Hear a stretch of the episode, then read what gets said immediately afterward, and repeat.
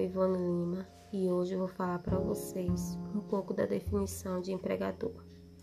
Segundo o site www.passeidireto.com, Direito do Trabalho, através do professor Deise Alves, empregador, no artigo 2 da CLT, o legislador conceitua o empregador nos seguintes termos: considera-se empregador a empresa individual ou coletiva que, assumindo os riscos da atividade econômica, admite, assalaria, dirige a prestação pessoal e de serviço.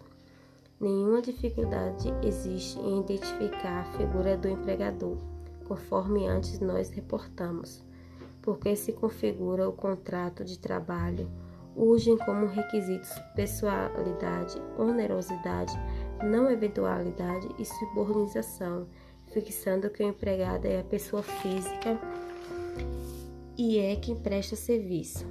Acaso preste um ajuste de vontades com os requisitos previstos no artigo 3 da CLT, o outro contratante, independente de qualquer atributo especial, será empregador. Empregador é a pessoa física ou jurídica que, aumentando os riscos da atividade econômica, contrata empregados. Em verdade, os requisitos que determinam o reconhecimento da relação de emprego a que se fazerem presentes, tantas vezes proporcionalmente repetidas. Poder de controle. O empregador tem o direito de finalizar e controlar as atividades de seus empregados. Isto porque, dentro do horário do trabalho, o empregado está à disposição do empregador devendo produzir aquilo que o empregador lhe pede, podendo, portanto, ser fiscalizada.